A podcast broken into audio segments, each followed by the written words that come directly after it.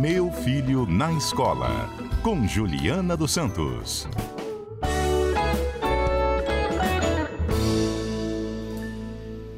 Esse quadro Meu Filho da Escola é um momento aqui do CBN Cotidiano em que a professora Juliana Santos, que também é pedagoga, nos ajuda a ajudar nossos filhos na escola. Nos ajuda também a entender o papel do professor, da equipe que trabalha na escola e como é que a gente pode lidar com esses desafios que vão surgindo durante a vida escolar. Desafios para os alunos, para os pais, para os professores, para a direção da escola, enfim, de maneira que a gente possa tornar, tornar mais harmônica e produtiva essa fase das crianças dentro da escola, ou dos adolescentes também, tanto faz, ou até dos adultos. E agora, a professora nos propõe falar sobre a prova, que é levada tão a sério como critério de avaliação, mas é de fato um critério legítimo e que mede a competência ou desempenho do aluno? Eis a questão, professora Juliana. Boa tarde. Boa tarde, Mário. Boa tarde a toda a equipe que está aí aos ouvintes. É, Mário, eu já começo dizendo que a gente precisa diversificar a nossa é, proposta de avaliação, porque a prova não mede tudo e não mede todo mundo. Então já temos um problema aí, que é um instrumento único, como se todas as pessoas aprendessem da mesma forma. Hum, mas, mas assim, é, a senhora falou, não é de tudo e não é de todos, mas todo mundo tem que fazer a prova? Todo mundo tem que fazer a prova porque é uma convenção da escola. A escola diz assim: olha, na semana, a segunda semana de julho, todo mundo tem que fazer a prova.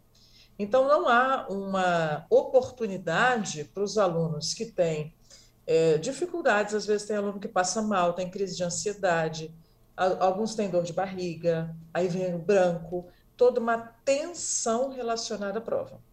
Primeiro que a gente precisa suavizar esse momento, tá? Porque criou-se um estigma dentro da, da, da, comunidade escolar toda do que, que é uma prova. Prova é um lugar do, de conferir, às vezes a prova é um lugar do massacre para os alunos. Porque, nossa, o que, que o professor vai fazer?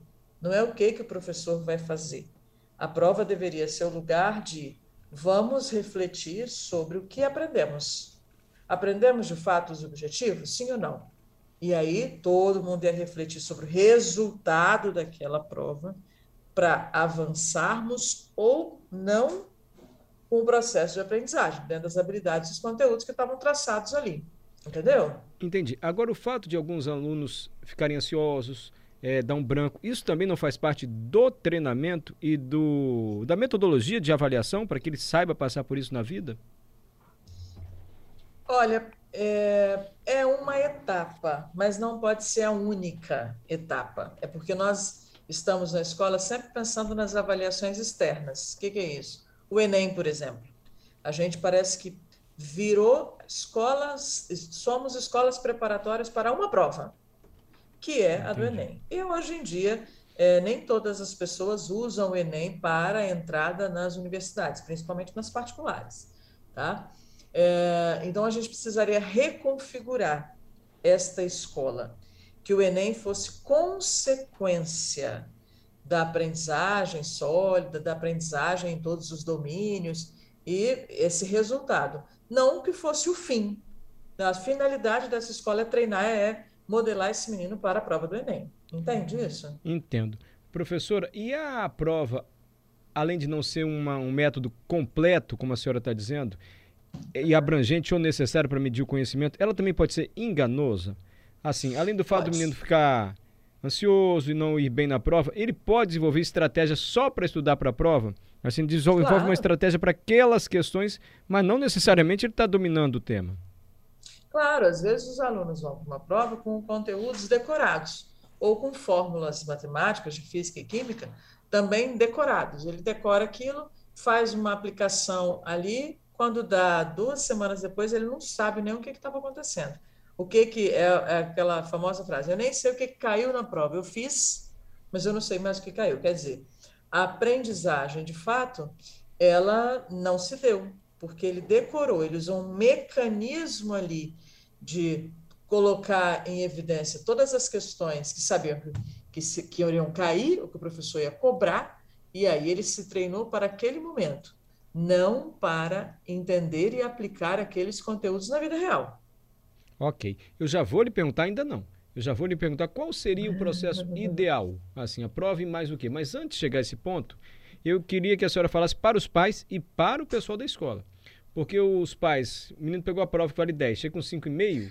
Ah, meu filho, não tá legal. Tem que estudar mais. É a primeira conclusão que a gente chega. Ou tirou 7, poxa, podia ser melhor, hein? Tirou 9, parabéns. Vai ganhar um picolé, vai ganhar um bolo, dá um prêmio. E a, isso são os pais avaliando. E a escola avalia como e como pais e escola deveriam avaliar, então, a nota da prova. Friamente chegou a nota. Como é que a gente deve interpretar isso? Friamente chegou a nota, a primeira coisa que a gente tem que fazer, se vem esse, se valia 10, vem esse 5, que conteúdos ou que habilidades não foram alcançadas? Olha, é, era, por exemplo, para falar de grandes navegações, né? Vamos botar conteúdo de história. É, são fatos sociais das grandes navegações que ele não entendeu? São quem financiavam essas navegações que ele não entendeu? É, se fosse um conteúdo matemático, é a operação, fato ali, a operação que ele não sabe fazer, operação matemática, ou é a interpretação do problema, contextualização do problema? A gente precisa parar para verificar o que, que está faltando para o aluno. O 5 é um indicativo de uma parada. Olha, meu filho, de fato você não está sabendo interpretar questões. E aí, problema de linguagem, né? Que envolve linguagem, a linguagem matemática. Tanto que, voltando à prova do Enem, a gente tem lá matemática e suas tecnologias, é hoje, mas a gente teve um, um tempo que era linguagem matemática. Então, as próprias disciplinas, eu não gosto muito da palavra disciplina, mas os próprios o, conteúdos ali pedagógicos, eles estão com uma, uma sua carga de, de comprometimento de linguagem, entender a linguagem da história, a linguagem da geografia, da física, enfim. Esse é um conteúdo que o menino precisa ter, a interpretação.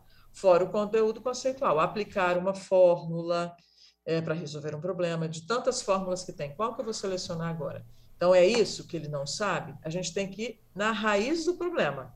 Ah, tirou cinco, ah, é péssimo, ah, vai estudar. Vai estudar o quê?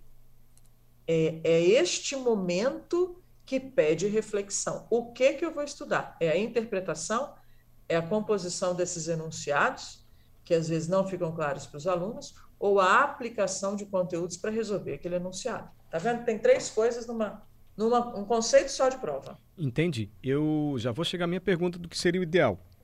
Mas antes, assim, sendo bem pragmático e seguindo o modelo atual, a senhora recomenda que chegou a prova, os pais refaçam com o aluno em casa a questão que ele errou, ou isso é uma tarefa do professor e o professor tem que fazê-lo na escola para que ele, pelo menos aqueles as que ele errou, ele, ele aprenda? Eu acho que é, que é uma tarefa dupla, tá? O pai precisa acompanhar, mas aí a gente cai num ponto importantíssimo. O professor e na hora da entrega, da devolutiva, do feedback de uma avaliação. Professora, espera tem... só um pouquinho para a gente ir para o repórter tá CBN. Bom. A senhora já fala como é que a gente deve olhar as questões erradas na prova. Só um minutinho, repórter tá CBN. Joia. Retornando com o CBN Cotidiano, estamos no quadro Meu Filho na Escola com a professora e pedagoga Juliana Santos. Hoje ela vem debatendo aqui conosco sobre até que ponto a prova é um método eficaz para avaliar o desempenho de um aluno. A professora tem questionamentos, acha que só a prova não basta, pode dar um resultado enganoso, tanto para o bem como para um desempenho não tão agradável assim. Eu perguntei para a professora se pais e professores devem refazer com o estudante as questões que ele errou na prova. Daqui a pouco ela vai dizer como ela acha que deve ser o modelo mais justo, mais é, preciso de avaliação de desempenho de aluno. Só a prova ela acha que não basta. Professora, a senhora estava dizendo, olha, isso é muito importante para os professores. Quando eu perguntei, pais e alunos devem refazer as questões, a senhora disse sim, os dois, isso é muito importante para a escola, e a senhora foi interrompida. Foi. É, deixa eu retomar é um ponto importantíssimo. O professor, quando ele faz uma devolutiva de uma avaliação prova, ele tem que pegar com os alunos, primeiro refazer aquilo ali. Ele já tem que ir para a sala de aula com o índice das questões com maior número de erros. Ele não vai só, ah, é Maria, José, João, toma aqui sua prova. Ah, você tirou 5, tirou 7, tirou 10. Não. Quais são os índices de erro? Essas questões com 60% de erro, elas precisam ser refeitas, elas precisam ser retomadas o conteúdo para os alunos, porque se eu tive uma questão com 60% de erro, 70% de erro, essa turma não conseguiu entender naqueles três princípios que a gente falou. É a interpretação de, da, da questão, é a formulação do enunciado, é aplicação de conteúdo para resolver aquilo ali. Então, não é um momento para você primeiro ficar é, anunciando, como um vídeo que viralizou essa semana, anunciando as notas baixas e todo mundo rindo, achando engraçado. Não, pelo contrário. É uma aprendizagem que está deixando de acontecer e que está sendo banalizada. Então, chegou a prova, tivemos um resultado, vamos avaliar cada questão, vamos retomar esse conteúdo, porque não adianta avançar sem que um conteúdo estruturante seja consolidado pelas turmas, pelos alunos. Esses meninos precisam avançar mais com solidez de aprendizagem, entende isso? Eu, hoje eu estou no entende, né? Mas então estamos entendendo. É bom que a gente vai assimilando junto. E a gente vai se autoavaliando. Entendi, entendi. O é, Tiago é. e o Giovanni têm uma pergunta muito similar e vai ao encontro é. do que a senhora está dizendo aí. A senhora falou uma questão só, em que ninguém foi bem na turma. E eles perguntam uma avaliação em que geral na turma vai mal. Ó, a pergunta do Tiago, depois eu leio a do Giovanni. E quando toda a turma tira uma nota terrível, por exemplo, a maior nota foi um 3, aí o professor, a coordenação, tá. deve fazer uma autoavaliação? Tiago pergunta isso, Giovanni vai na mesma linha. Como é que eu avalio o professor que de 0 a 10 a nota mais alta da turma foi 2,5? Isso aconteceu muito no IFES, ele está dizendo aqui. É com certeza, com certeza tem que ter uma avaliação desse professor, tá? Os professores, meus colegas aí, é, que já me conhecem, sabem como é a minha visão sobre o tema e eu vou sempre reforçar isso. O professor com uma nota maior, numa prova, maior nota foi 3, ele precisa rever o que, que ele está avaliando. Porque só, só há aprendizagem se houver ensino. Se tem um monte de três, não houve aprendizagem. Então, não houve ensino é uma questão aí de como nós estamos abordando os conteúdos e as habilidades com as turmas. Essa turma precisa voltar e ter a oportunidade de aprender tudo isso que foi colocado. O professor tem que ter, às vezes, um atendimento pedagógico para formulação de prova e reavaliação de prova e reaplicar uma prova. Se esse é o instrumento que foi escolhido, Vamos reaplicar para ver se agora, depois de retomada, de feita a revisão, de ter parado um tempo para colocar essa, toda essa aprendizagem ali de fato no seu lugar, aí a gente repete essa avaliação para que essas turmas todas tenham esse olhar para elas. É preciso olhar para as turmas. O que está acontecendo ali? Que estrutura foi feita que eles não alcançaram? Então, não pode avançar. Precisa de um acompanhamento pedagógico, precisa refazer essa prova e precisa assumir que, às vezes, a gente acha que a forma como a gente passou um determinado conteúdo e quis abordar determinadas habilidades não foi eficiente para aquela turma. Então, vamos refazer, rever. Não é um erro, né? é um ajuste de rota. Professora, qual deveria ser a avaliação ideal, assim, uma escola? Prove, trabalho, como se fosse a senhora, vou definir aqui. Como é que a senhora definiria assim? Projeto. Eu, se eu pudesse, eu só avaliaria os alunos por projetos, porque lá você tem muitas etapas envolvidas, com muitas tarefas, com perfis diferentes, com mais liderança, com mais colaboração, gestão do tempo, é, com aplicação de conteúdo, com seleção de conteúdos para resolver problemas e para fazer esse projeto ir para frente aquilo que deu errado eles têm que voltar automaticamente, porque senão não chega ao produto final que foi estabelecido.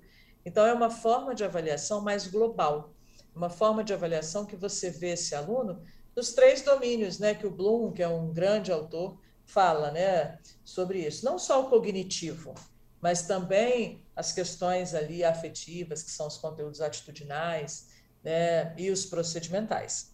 Então, tem mais coisa para ser avaliada do que o conteúdo conceitual, esse, esse cognitivo aí que todo mundo está atrás dele.